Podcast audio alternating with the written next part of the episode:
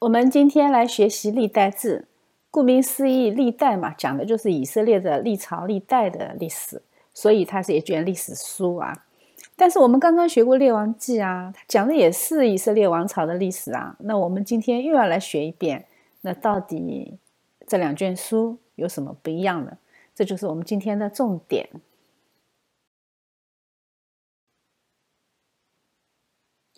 我们先从书名开始啊。这本书它的希伯来名呢叫编年史，它是不分上下的，它是接在以斯拉记、尼希米记之后。七十是译本的时候，把它分为上下两册，并且还把它改了名啊，这个名字把它改成希腊文补遗。耶柔米在翻译成拉丁文圣经的时候，保留了这个希腊的书名，但是呢，他却建议使用历代字会更加合适。到了宗教改革的时候，马丁路德把它翻译成德文的时候呢，就采用了历代志这个名称。英文译本也是用这个书名的，它和原来的希伯来的意思就基本上相符了。从此呢，圣灵的光照再一次被开启，让我们看到它是新约教会非常非常重要的一卷书。因为在这个之前，这本书的重要性长期的被中世纪的教会忽略。因为什么？因为“补遗”这两个词，哎呀，太有迷惑性了啊！就是大家以为，哎，这个只是《撒母耳记》和《列王记》的补充或者是附录。况且这本书还有多达十四章的家谱啊，所以它就被认为非常的枯燥和乏味。而且他还收录了很多很多和《沙漠耳记》《列王记》重叠的历史，所以他就被认为他是重复的、多余的。但是我们要知道，《历代志》的篇幅很长，它是除了诗篇和以赛亚书之外，章数最多的旧约书卷。它的篇幅本身就已经说明了它的重要性。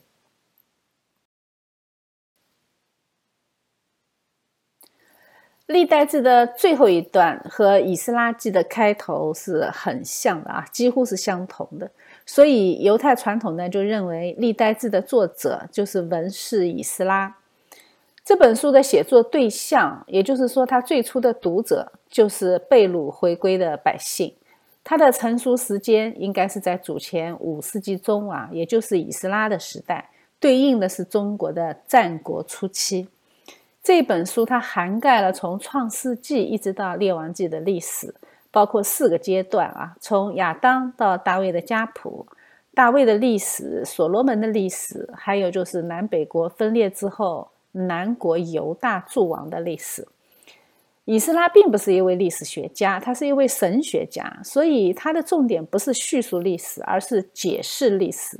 因此，他把重点就放在对历史事实的神学反省上。好让这些回归的老百姓认识到，虽然神允许选民暂时被掳，圣殿暂时被毁，但是神对国度和圣殿的旨意绝对不会改变。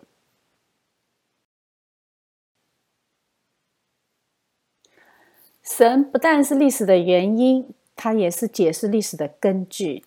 它不但始终活跃于历史之中。而且神也很乐意让人知道他所带领的历史走向。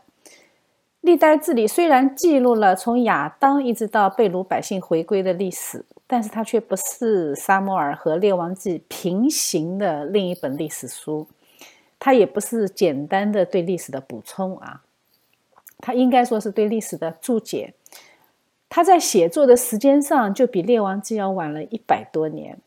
所以，他对历史的记载是有选择性，他不是简单的罗列历史事件，他是为了记录背后的属灵真相，让读者看出来，哎，所有的一切事情都在神的救赎计划当中，而神的伟大计划就是驱动历史前进的力量。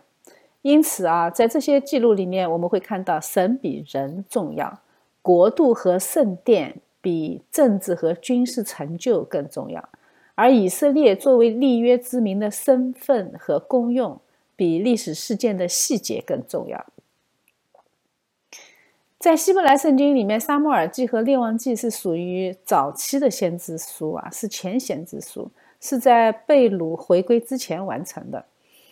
而历代志呢，它是属于圣卷，它是在贝鲁回归以后完成的，它的重点就是解释历史背后的属灵真相。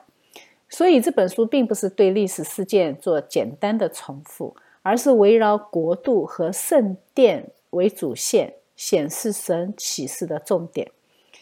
他让选民认识到神的保守，所以他才只关注神救赎计划中的拣选的主线，他几乎忽略了北国。那既然记录的是救赎的历史，所以他的第一章就从亚当开始的家谱就比较好理解啊，因为这是神的救赎计划是在全人类中展开的，神并不偏待人啊。犹太大祭司他经常会在赎罪日的晚上去阅读历代志，免得陷入沉睡。所以，我们今天的信徒如果要在末世保持警醒。那也应当求圣灵借着这一卷书，让我们看清世界风云诡异背后的属灵真相。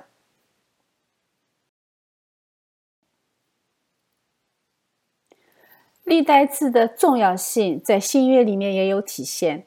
我们的主耶稣在马太福音里面提到的，从创世以来殉道的人啊，他说，从亚伯的血直到撒加利亚的血为止。这个就基本上涵盖了历代之中所有的记载。亚伯是记载在创世纪里啊，那个撒加利亚呢就记录在历代志当中。撒加利亚是旧约最后一位被杀害的祭司和先知。这本书呢，它是希伯来圣经中的最后一卷书。犹太人的圣经是以这一本书作为结尾的。耶稣基督来的时候。犹太人手里只有希伯来圣经啊，那还没有我们今天手中的基督教圣经。所以他说这一段话的时候，耶稣基督说这一段话的时候，在犹太人的心中就是指着历代志里面的所有内容说的，这是非常非常扎心的。我们基督教的圣经是以马拉基书结尾的啊，这个稍微有一点点的不同。那为什么会有这样的不同呢？我们放到最后来解读啊。我们从耶利米书里面可以看到，当时那些被掳的以色列人，他们的属灵状况是非常糟糕的。他们这样做的原因啊，在耶利米书里面也记载的很清楚。当时这些围攻耶利米的民众，他们是住在埃及的，肯定会受到当地风俗的影响。埃及嘛，我们知道那是偶像大本营啊。他们说：“你耶和华神向我们说的话，我们肯定不听啊！我们一定要按照自己的意思去做，因为什么？因为我们的列祖、君王、首领都是这样的。哎，这个就是榜样的力量。人是很容易随从别人，不是随从神的。他们还说，当我们拜别的神的时候，我们就吃饱饭啊，会享福乐，没有灾祸；当我们停止向天后烧香的时候，我们反而缺乏一切。”还有刀剑饥荒啊，所以呢，哎，一点也不好玩。所以我们要拜偶像，拜偶像很实惠啊，有看得见的好处。这个就是老百姓非常朴素的宗教观。神就是来解决我们现世的吃喝拉撒的问题啊！你不让我吃好喝好，那你就不是一个好神。说什么都是废话啊！所以这个就是随从肉体的欲望。这个三大思维模式啊，就是放到现在，他的拥抱者也不是少数。在这样的思维状况下呢，神用这一卷书更正这些回归的百姓的想法，让这一群离弃神的百姓认识到什么才是真正的信仰。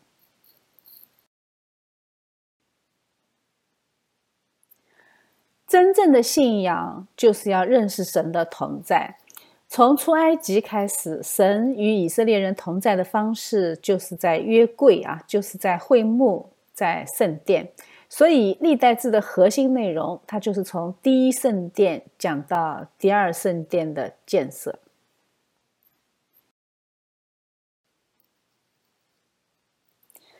大卫是蒙神喜悦的君王，所以他很清楚的知道神同在的方式啊。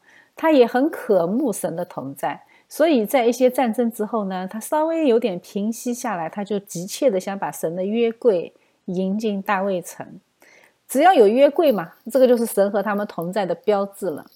圣经记载，他和千夫长、百夫长这些首领商议，对以色列全会众说：“啊，呃，全会众也统一表态，说很好，说这些是在民众眼中都看为好。但是我们没有看到他为此事祷告啊，呃，好像没有他求问神旨意的记载。当然了，当时的人心刚刚从战争中平安下来。”他们对神的律法只有一个大致的概念啊，对律法的细节估计是不会太深究的。这就导致他们在抬神的约柜的时候违反了利未记的很多规定，导致乌撒被神击杀。这个事情有很多人不理解的啊，人本主义嘛，都是以动机来衡量道德的，但是神本主义的观念不是这样的啊，动机它只是一部分，做事的过程是不是按照神的旨意？这也是同样重要的，好心办坏事啊，这个事情多了去了啊，所以仅仅考量动机是不够的。我们看看这个事件的结果到底怎么样，在历代志上的第十六章里面，我们就可以看到，自从大卫把约柜抬到了耶路撒冷，以色列人敬拜上帝，他就出现了问题。为什么？因为在畸变的会幕里面已经没有约柜了。但是百姓还是在那里烧香献祭。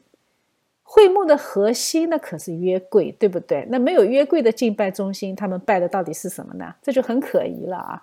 而且祭司们都还在会幕那里，换言之，他们都在畸变，都不在大卫的身边。而且那里还有很大的秋坛，我们上一节课讲过了啊，所罗门就是去那里拜的。秋坛是神要他们进入应许地之后去扒掉的啊！他们不但没有扒掉，结果还建了一个大的。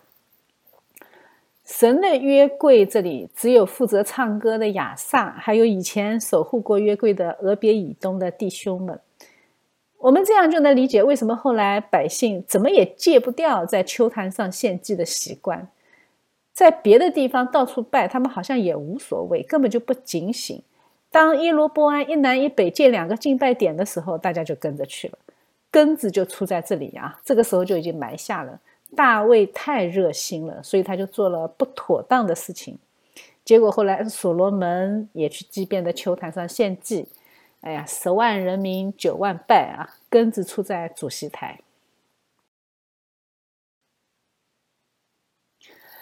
神借着乌萨事件告诉我们，为神建造圣殿是必须神拣选的人，人靠自己是没有用的啊。大卫总算是爱主了吧？神也很爱大卫，对不对？但是建殿这个事情，神还是果断的阻止了他啊。这个事情还是要听神的，因为建圣殿并不是为了给神弄个房子住住啊。圣经很明确的说，神不住人手所造的殿，建圣殿的目的是为了启示真理。在人类历史的长河中，神会用圣殿这个概念，将救赎的真理告诉我们。所以这个事情是不能有半点的偏离。在第十七章的第十节里面，神说了启示的顺序啊。他说：“我耶和华应许你，必为你建立家室。”然后呢，然后他才是他必为我建造殿宇。看到没有啊？神是先为大卫建立家室。神拣选的人才能够传授这个永恒之约，然后呢，然后才是大卫的后裔为神建立圣殿。你这样才能彰显圣殿的永恒性，必须是出于神的，你才能够荣耀神啊！建圣殿的目的是要启示永恒的国度，而不是人间的建筑。所以大卫想为神建殿，就被神阻止了。我们确立了圣殿这个中心，我们就能理解为什么在历代志里面，他用大量的篇幅写了家谱，记载了大卫王和所罗门王的事迹。分裂以后的南国历代君王的历史呢，他只记录了短短的二十六章。我们要知道，它一共有六十五章的内容啊，说明历代君王并不是主题，主题是圣殿以及后来的君王如何对待圣殿。历代志的记载，从第一圣殿一直到第二圣殿，在这两个圣殿之间，就是神不变的应许和他永远的保守。整本历代志说到底，它就是围绕神所应许的大卫之约和对所罗门献殿祷告的回应。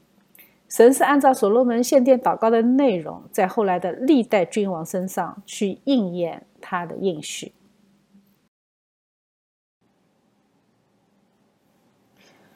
历代志一开始就是一份圣经里面最长的家谱，它用了整整九章的篇幅。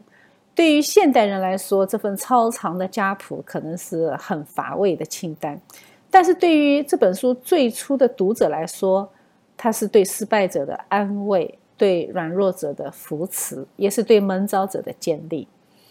当时的波斯帝国允许被掳的以色列人回归重建圣殿。但是大部分老百姓在当地已经展开了非常成功的事业啊，他们已经不愿意离开居住了七十年的巴比伦，只有少数百姓顺服神的呼召从巴比伦回来啊。他们重建的圣殿和耶路撒冷在当时都是非常荒凉的存在。这个时候呢，神就借着这一份伟大的家谱数算他自己的百姓。这个对当时经历流亡而又刚刚回归的犹太人，对他们来说是意义非常重大的。他再一次确立了他们蒙拣选的选民身份，并且把源头直接追溯到创造的起头亚当。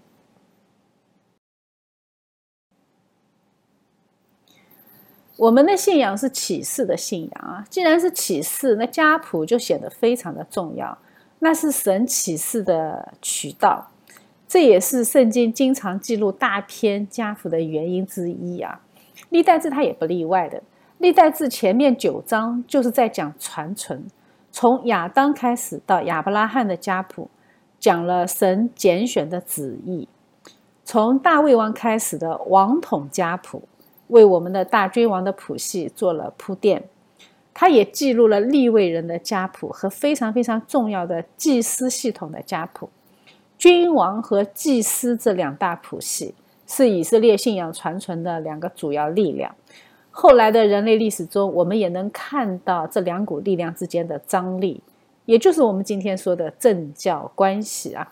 其实这种张力在圣经里面就一直就有，人类社会没有什么能够逃出圣经的描述之外的啊。通过这种家谱的记录，理清了大卫王的家谱，为新约的大君王来临预备了这一条轴线。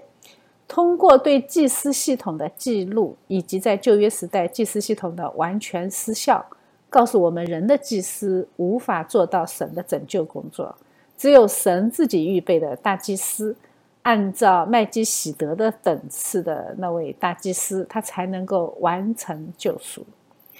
我们知道旧约最后的一卷书中，不管是历代志还是马拉基书，神对祭司的谴责都是非常重的。所以这两条家谱的指向都是我们的大君王、大祭司耶稣基督。我们通过家谱还看到了沙漠尔是可拉的十四孙啊。那沙漠尔记在整个犹太人的历史中，沙漠尔是一个非常重要的先知。我们在民数记里面看到，可拉是叛党啊，是被神审判的，地都裂开，把他们给吞吃了。但是我们依然看到神的恩典临到可拉的后裔。看到这一点，我相信啊，当时的以色列的百姓应该是很能够体会到神怜悯的心。因此啊，这个九章的内容，它显明神拣选的旨意，它也能显明神有赦免的恩典。而且这一切呢，都是通过我们的大君王、大祭司耶稣基督来最后的实现。历代志是希伯来圣经的最后一卷书，其实紧跟在后面的就是什么？就是马太福音的家谱。我们这样把它连起来看啊，我们就很清晰啊。马太福音的第一章就是耶稣基督的家谱。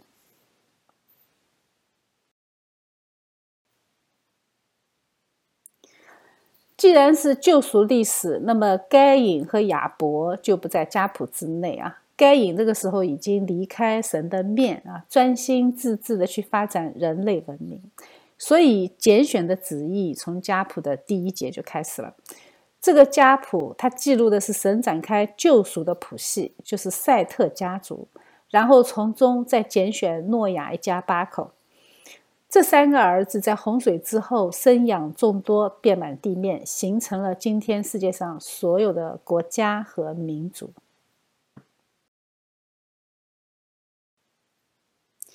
这里有一个细节，可能大家没注意啊。我在看这一段经文的时候，又仔细的回去看了《创世纪》，发现有一点点神隐藏的奥秘啊。历代至上第一章里面，他说拉麦生诺亚，诺亚生闪、含、雅佛。我们常规的认知好像闪是长子啊，但是事实上可能并不是。这三个儿子的出生顺序很有可能是雅佛、闪、含。创世纪的第五章啊，它里面说诺亚五百岁生了闪、含、雅佛。那我们想想看，不可能一年生三个，对不对？所以呢，这三个当然不会是同一年生的。他的意思就是说，诺亚在五百岁的那一年，他做了父亲。但是我们在第十一章里面说，洪水之后的第二年，闪一百岁了。那么大洪水那一年，我们知道诺亚是六百岁。我们计算一下就知道，闪是诺亚五百零二岁的时候才生的。那诺亚五百岁就做了父亲，他生的是谁呢？肯定不是韩了，因为创世纪第九章说的很明确，韩是小儿子。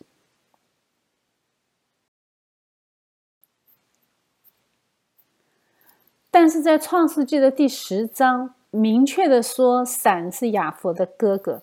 虽然这个字啊，可以把它翻译成弟弟，我参考了英文版，他写的也是哥哥。说明这里面它也暗含了神拣选的旨意，为什么呢？因为这个时候他还没有长子代赎制度，长子代赎制度是在出埃及记之后啊，是在出埃及记之后才建立起来的，是借着逾越节这个概念建立起来的。这个时候还没有逾越节的启示，所以呢，还没有开始废长子重新拣选的启示。所以，神在人的年龄数字里面就隐藏着一个拣选的奥秘。神通过闪族开始了他的信仰启示，这依然是一场拣选。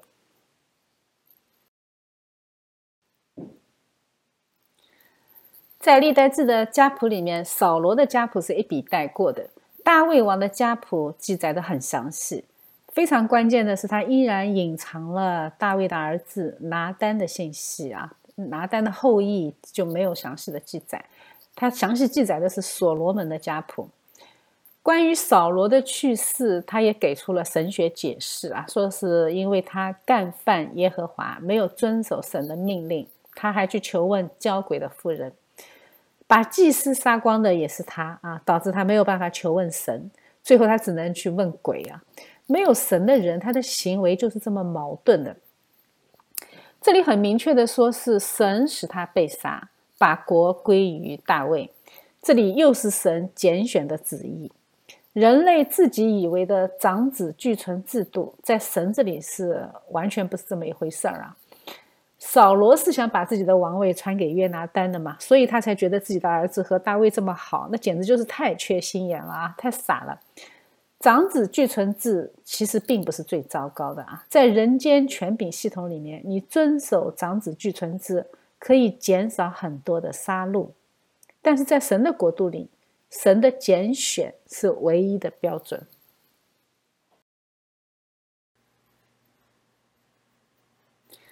神通过记录闪、含、雅弗的后裔，一共列出了七十个宗族。表明诺亚的后裔分布在全地上，成为世界各民族的起源。他们都在神的救赎计划之中。韩的后裔后来就是以色列的主要敌人，其中有亚述、巴比伦、埃及、腓力斯和迦南人，他们都是神用来管教以色列的工具。亚佛的后裔一共有十四个宗族，其中亚完的后裔就是在波斯帝国之后建立了统治耶路撒冷的马其顿希腊帝国。基督教进入欧洲的第一站就是从马其顿开始的。亚佛后裔就是后来的欧洲人。闪的后裔一共有二十六个宗族，其中亚兰人是神用来管教以色列的重要工具。而以兰的后裔就是当时统治耶路撒冷的波斯帝国。在他们统治圣地的时候，以色列人被允许回归。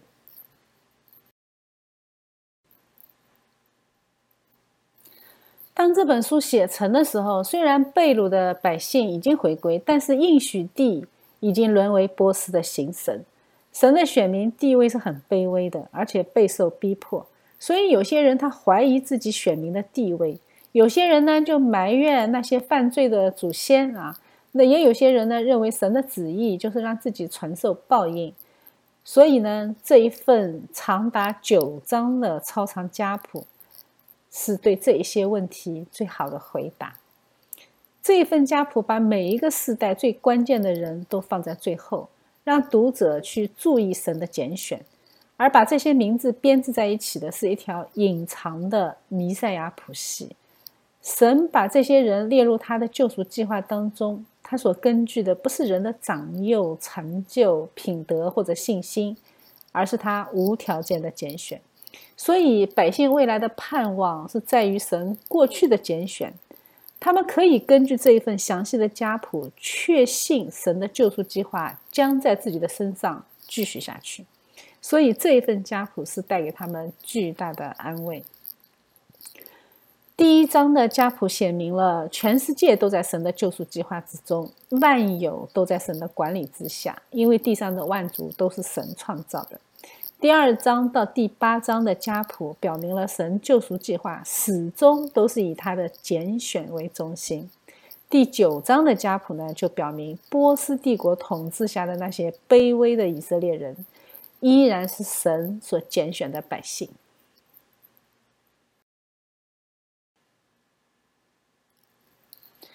在家谱中间呢，圣灵又插入了河东支派的状况，他们是最先被掳的。人可以按照自己的想法选择自己的立场去生活，但是他也要承受自己的选择带来的后果。虽然在生命记里，神没有阻止他们自己的选择啊，神是让摩西答应了他们的想法，但是在历代志的时候呢，我们就看到他们并没有回归。从这里看，他们就已经不在圣约共同体里面了。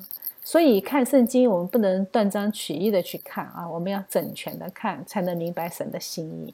如果你单独的割裂的看，那么自己决定住在应许地之外，摩西允许人休妻，包括哈薛杀王篡位，你都能找到圣经去背书，这是肯定不对的啊。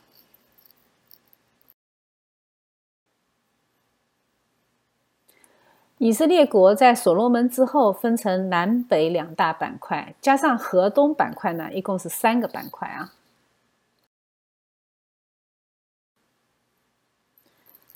既然河东支派已经消失了，那剩下的两大板块，《列王记》里面就做了对比。我们知道南国、北国差不多啊，北国没有一个好王，南国呢好歹有几个。上帝评判一个王是不是好，有一个很简单的标准。南方王的标准是什么？是效法大卫啊。北方的王呢，就是看他有没有离开耶罗波安的罪。我们上一节课讲过了，北国的王那已经和大卫都没有关系了啊。他们篡位篡得热火朝天，和大卫的血脉一毛钱关系都没有。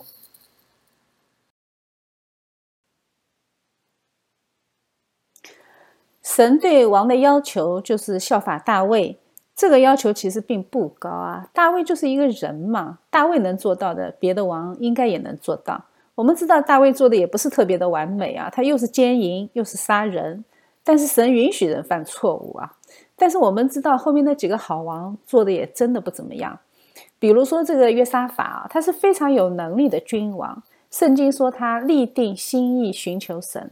他也去除秋坛，根除偶像，向全国宣传律法，做得非常好啊，很门神的喜悦。但是好王面临的最大问题是什么？是泛爱主义啊！他和以色列最坏的一个君王成了亲家，那他就很容易把邪恶的拜偶像引进了犹大国。你既然和亚哈王都做了儿女亲家了，那他的价值观就一定会影响。会影响到好王的价值观呐，所以你不可能跟恶王打交道，你却从来一点也不受影响，这种是不存在的啊。我们在圣经里面看到，他被亚哈王拖着去打仗了，也和他们一起赚钱做生意。所以在这种渗透当中，你根本就防不住你价值观的偏移。神通过先知指出了约沙法王的错误，就问他：“你为什么要爱那恨恶耶和华的人呢？”这就是对我们的警告。我们有时候觉得：“哎呀，我们自己站得正就行了。”其实我们是站不住的啊！我们很难不受别人的影响，特别是当你还是一个善良温和的人。不忍心拒绝别人，慢慢的你就只能跟着众人拒绝神。这一点我们要特别警醒啊！对那些不爱神的人，我们最主要的责任是向他们传福音。但是我们在生活上还是要保持一些距离，免得我们的价值观被他们同化。而且这个约沙法吧，他也真的挺缺心眼的。神警告他以后，他还是没长记性。又和亚哈王的儿子亚哈谢一起去结伴做生意啊，准备造船一起去搞国际贸易，结果被神阻止了，把他的船都给破坏了。这么一个好王，有时候属灵上也是很迟钝的啊，这就是人的局限。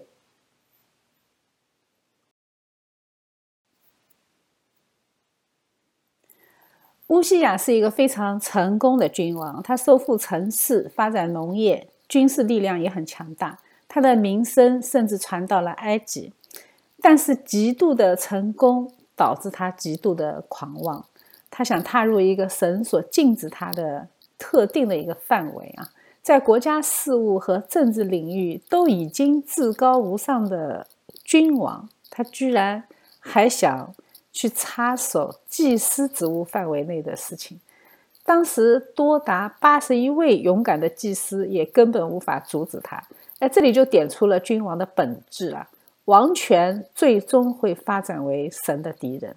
如果没有神的至高权柄令他们敬畏，他们最终会用刀剑来统治一切。圣经这么早就预告了世界上君王的普遍状态啊！当王权达到鼎盛的时候，他就会涉足神权。后来的欧洲历史上，这种状况并不少见啊。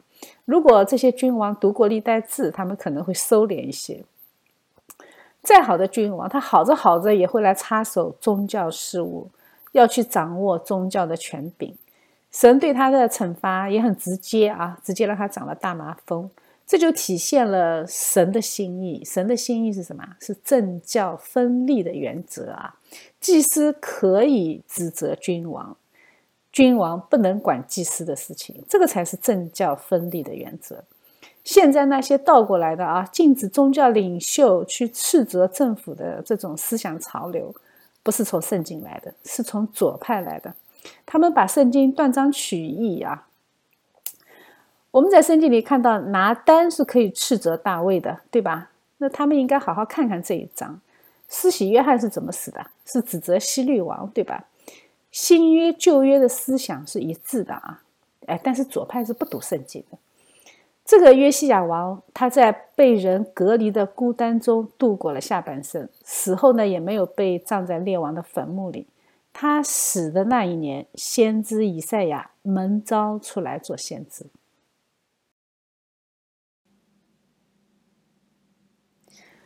西西家是一个好王，在圣经里面，《列王记》和《历代志》都费了很多的笔墨来记录他。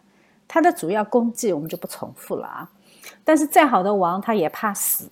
他病重的时候呢，就向神谦卑求生，神赐给了他十五年的寿命，并且还把日晷向后移了十度作为证据。这个消息就震惊了巴比伦啊，特别是太阳日晷向后移了十度。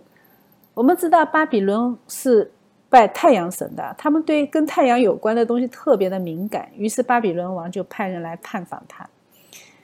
我们知道那个巴比伦就是现在的伊朗境内出土的那个汉谟拉比法典，那块石头上面就刻着国王从太阳神那里接过权杖的图案，所以太阳神是巴比伦王的权柄来源啊，他们是拜的是偶像。那按照道理，这个时候西西家应该是抓住这个时机向巴比伦王做见证，对吧？那他当他问你，你你是怎么康复的呀？你太阳为什么会停下来呀？你就应该说，哎，你拜的那个神其实就是偶像，因为太阳也听耶和华的命令。但是很遗憾啊，西西家却用另外一种方式见证了神的恩典，他是用财富，因为他以为世人关心财富，世人总是用是否富有来判断你是否蒙恩典，于是他就迎合世人的喜好。用自己王宫里的财富来证明神对他的爱，就因为这一点，结果神不喜悦他啊！最后呢，他曾经炫耀过的财富都被巴比伦王全部掳走。我们为了吸引人来信主，是不是曾经也帮神开过空头支票啊？我们需要好好的反省。历代治理说了西西家王这样做的原因啊，其实是什么？是因为神离开他。为了试验他，好让他看看自己的内心是怎么样。没有神的保守，再好的君王也守不住信仰的本质。一不留神，就会滑入成功神学的大坑里啊。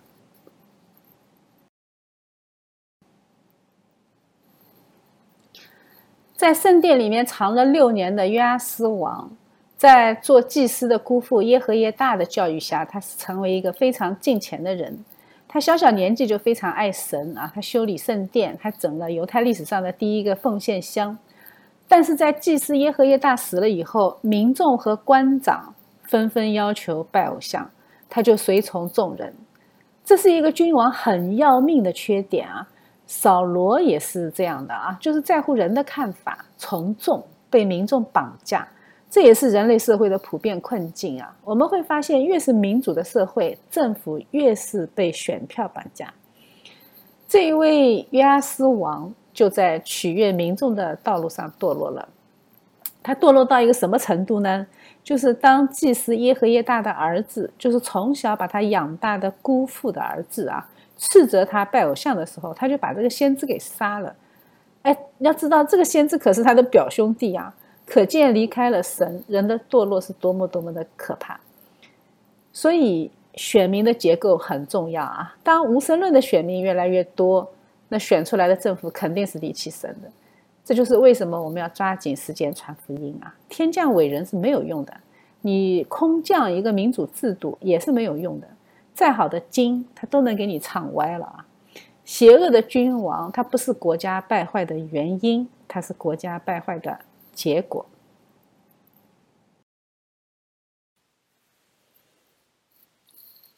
约西亚王可以说是圣经里面评价最高的王啊。说在他以前，没有人像他那样尽心尽性爱神；在他以后，也没有这样的。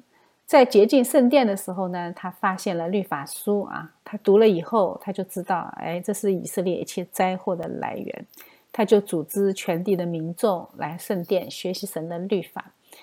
非常可惜的是，这么一位好王，他也犯了一个错误。当时埃及王要北上攻打巴比伦，要借道有大国。圣经里面没有记载他祷告求问神啊，只记载了神借着埃及王劝他不要插手。结果呢，他就死于这一场和他没什么关系的战争。非常可惜啊，很年轻就死了。我们有的时候觉得是很正义的事情，我们就要去做。但是这里呢，神告诉我们，再正义的事情没有行走在神的计划中，其实也是枉然。当然啊，神既然允许这个事情发生，它是有神的美意的。因为圣经记载说，马拿西造的恶，神要审判犹大国，不想让约西亚在世的时候看到这一切的发生，所以呢，神允许他去参与这一场战争。这其实是神对他的怜悯和爱。我们看圣经的时候，经常会为这些事情感到惋惜啊！好王没有好的结局，感觉上帝很不公平。其实，圣经始终通过这些死亡事件来引导我们如何看待生命。生命不在乎长短，他只在乎你是否完成了神的旨意。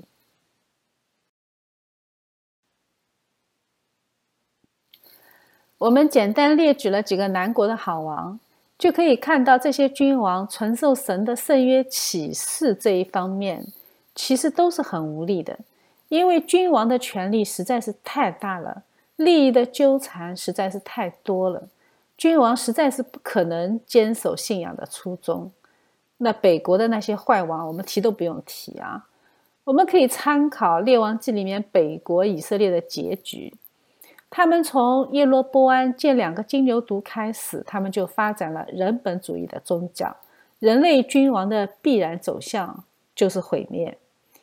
既然开了人本主义的头，他就一定会把人的福利放在第一优先，他就会为了人去为了人去服务啊，所以他就会追求人的生活，去发展经济，和其他的那些利害国去建立贸易同盟。去进行国际贸易，有巨大的利益，他就会有巨大的征战；对神又没有敬畏，他就会导致权力的更替非常的血腥，最后肯定是走向权力阶层和资本阶层的高度结合。虽然在耶罗波安二世的时候经济很发达，但是当时的贫富差距非常大。垄断资本，掌控一切社会资源，老百姓生活就很困苦啊。那人心不满足，他就会不断的篡位、造反、斗争，最后毁灭。这不就是人类自己的历史吗？对吧？如果没有神，任何一个人类文明，他都有强烈的自毁倾向，在权力自我加强的同时。他也会为自己准备掘墓人，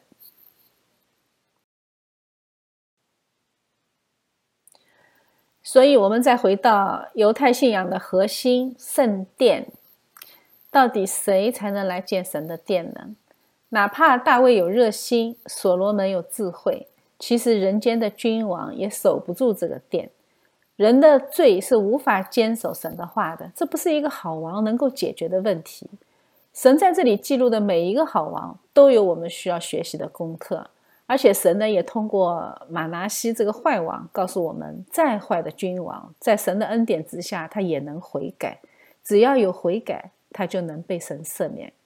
而圣殿这个事情吧，还是要神自己亲自来啊，因为圣殿不是代表一个建筑，而是代表我们的生命，是以神为中心的生命。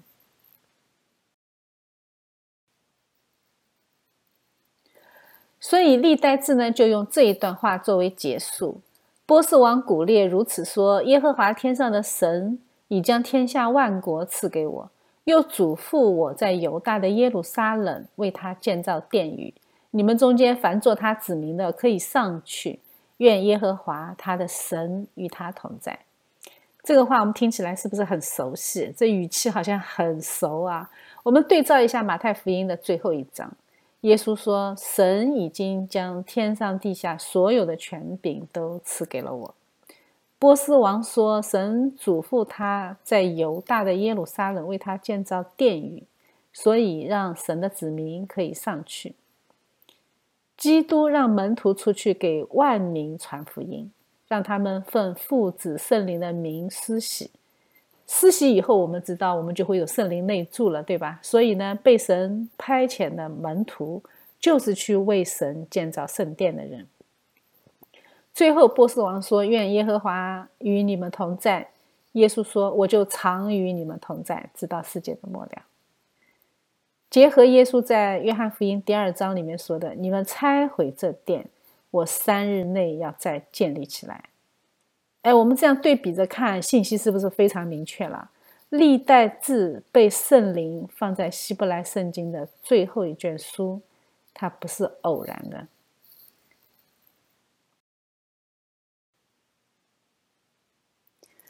所以这一本书的重点是要启示真正的圣殿——耶稣基督，借着基督将圣殿建立在我们的心里。但是我们的人心。不是为了神的圣殿而存在的，是为了我们自己。人心最大的功能就是批量生产偶像。人心比万物都要诡诈，人心居然还能为自己造偶像啊！这简直了！上帝是不会冤枉我们的。以赛亚书里面说过嘛，一块木头，以色列人前半段可以用来烤火烤饼，后半段呢用来雕刻偶像，还求他的保护。这个在思想层面上，它是一个有飞跃的突破啊！你看他雕刻木头，它是形而下的行为啊。但是当你开始去拜他的时候，那就是形而上的问题。在拜自己雕刻的木头的时候，他的欲望战胜了他的常识，他就开始过一种自相矛盾的生活。从此，我们就能看到拜偶像的人，在各种各样的价值观里面，他不断的漂移。他做的所有决定都是唯我的，他自己就成为他自己最大的偶像。所以，任何的偶像崇拜，它本质上都是对自己的崇拜。自我崇拜的人，他的生活就会充满矛盾。他不再有客观的原则和标准，那什么都是相对的。相对于我自己的立场和利益来说，他重新去定义对错。原则不重要，我的看法，我的利益最重要。堕落的人性，他对世界的问题是视而不见的啊。比如说，先有鸡还是先有蛋？哎，这么显而易见的矛盾，他看不见的。他们觉得我不需要答案，这个世界原本就是这样的，这就是堕落。堕落的人，他的观念也是互相矛盾的。他的宗教观或许是佛教的，讲究无我，但是他看待肉体的方式呢，是道家的，非常的注重养生。他的政治观呢，可能是马克思的啊，讲斗争；但是道德观呢，又是儒家的，要谦良恭俭让。但是他的知识观呢，可能是达尔文的。那进化论可不是谦让哦，那可是弱肉强食哦。所以你看见没有？他所有的一切观念，他都是矛盾的。最关键的是他自己还看不见啊。所以，我们看一个人有没有被圣灵重生，你就看他的价值观是不是一致的，是不是从圣经来的。一个重生的人，他在任何的事情上，他都是以神的观念。为自己的价值中心，否则他就还没有被神炼尽啊！他还需要继续被神修理。神要解决这些问题，他必须从我们的内心下手来改变我们。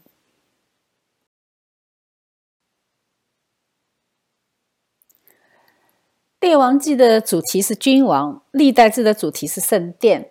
犹太人的圣经呢，最后一卷书的最后一句话的重点就是建造圣殿。从此，犹太人的注意力他就在圣殿上，他们信仰的恢复和圣殿就密不可分，他们的注意力就一直在物理的圣殿当中。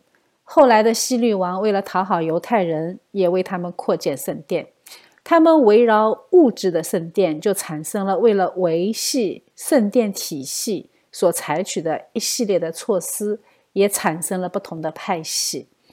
在宗教上，他们就采取妥协主义啊，这个就是撒都该人，他们和罗马要有一定的妥协和共情。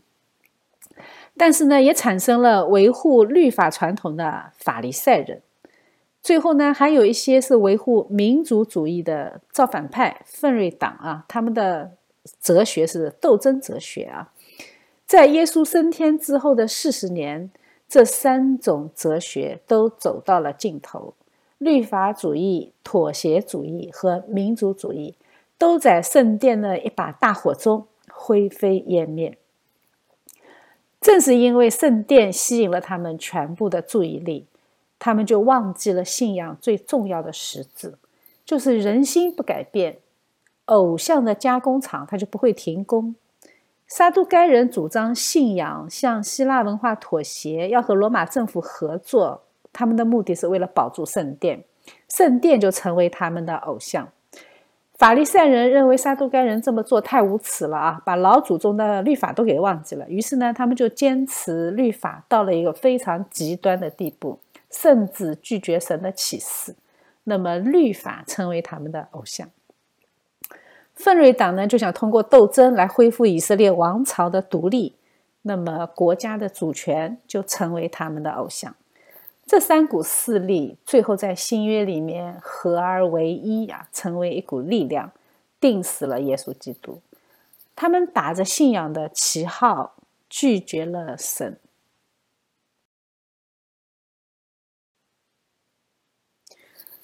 看明白这一点呢，我们就非常能够理解啊，为什么后来圣灵带领早期的教父们。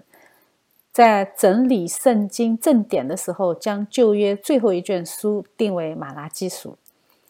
最后的一部分，他说：“看哪，耶和华大而可畏之日未到以前，我必差遣先知以利亚到你们那里去。他必使父亲的心转向儿女，儿女的心转向父亲，免得我来咒诅遍地。”看到没有啊？建立正确的信仰需要的是预备人心，而改变人心，我们需要圣灵。所以，基督教的旧约圣经最后一句话是关于人心的。悔改，在审判了旧约的祭司体系之后，先知马拉基指出，得救的最重要的预备是悔改的心。所以在新约的第一卷书《马太福音》里面，我们看到施洗约翰说的第一句话就是：“天国近了，你们应当悔改。”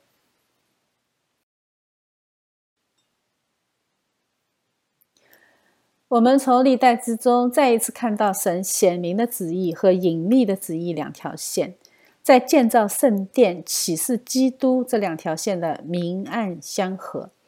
明线是神的拣选，神先拣选以色列成为他的选民，拣选大卫，并且为他建立家室，因为犹太人盼望的弥赛亚谱系要从这里出来啊。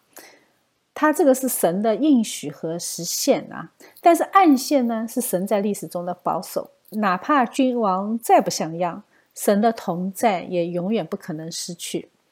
神保守圣殿的两次建成，而这两次中间是人的败坏和君王的无力，所以他告诉我们，靠人的努力，靠君王的努力，我们建成的圣殿是没有任何意义的。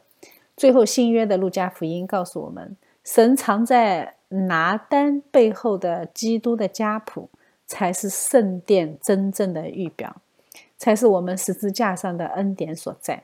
只有他才能在三日内建成永不倒塌的圣殿，而我们每一个人呢，都是圣灵的殿。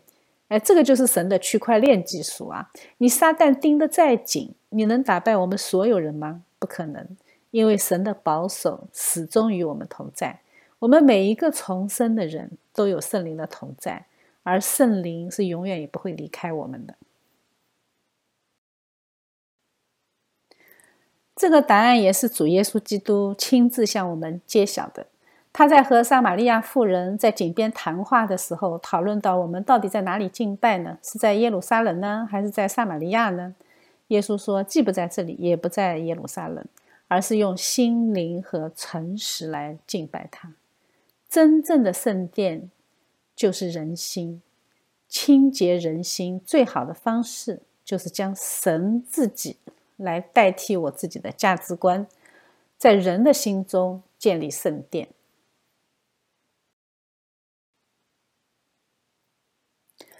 在哥林多前书里面说的更加清楚啊，我们的身子就是圣灵的殿。圣灵是从神而来的，住在我们里头，使我们不再属于自己，因为我们的神用重价把我们买来，所以我们的责任是荣耀神。只有我们的心灵随时有神的同在，我们才会时时刻刻用神的道德标准来要求我们自己的行事为人，这样你才能用道德去填补那些法律不能覆盖的区域，才能在自律。和爱人如己之上，去建立良善的社会秩序。否则，你一个社会人人设防，而且又人人互害，那这个社会的运行成本就实在太高了啊！全社会都在内耗，它的文明就不可能累积，它也不可能产生现代文明。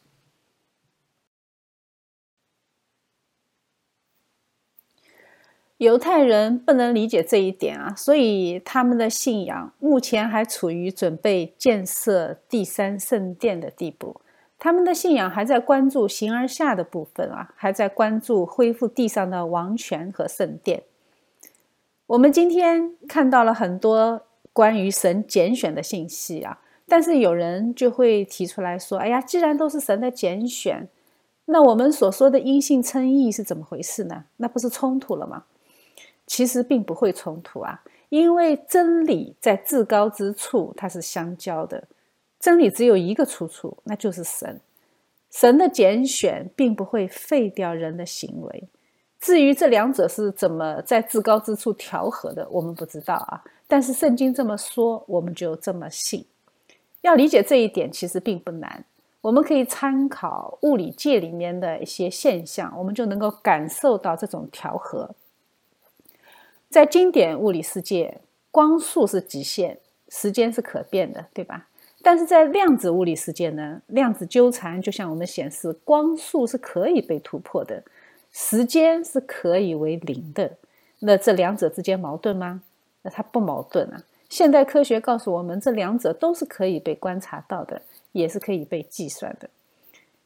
只有认识了神至高的旨意和人的理性边界，我们才能够明白，我们才才能够在圣经里面的这些看似矛盾的经文里面，我们才能够看到神最高的主权，我们才能够在真理面前低下头来。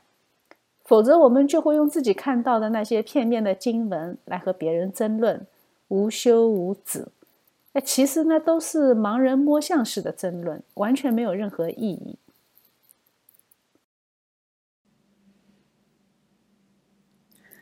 我们用箴言二十五章第二节的经文来做总结：将事隐秘乃神的荣耀，将事查清乃君王的荣耀。承认我们不懂，承认神的奥秘无穷，承认我们理性的边界。但是我们还是有将事查清的责任。神没有否定理性的用处，只是给我们的理性设立了边界。因为神的救赎方法是神为我们死，哎，这个简直太颠覆我们的三观了啊！这绝对不可能靠人的理性来理解。所以圣经说，救赎的道理在外邦人眼里是看为愚拙的。所以历代志不是简单的列王记的重复。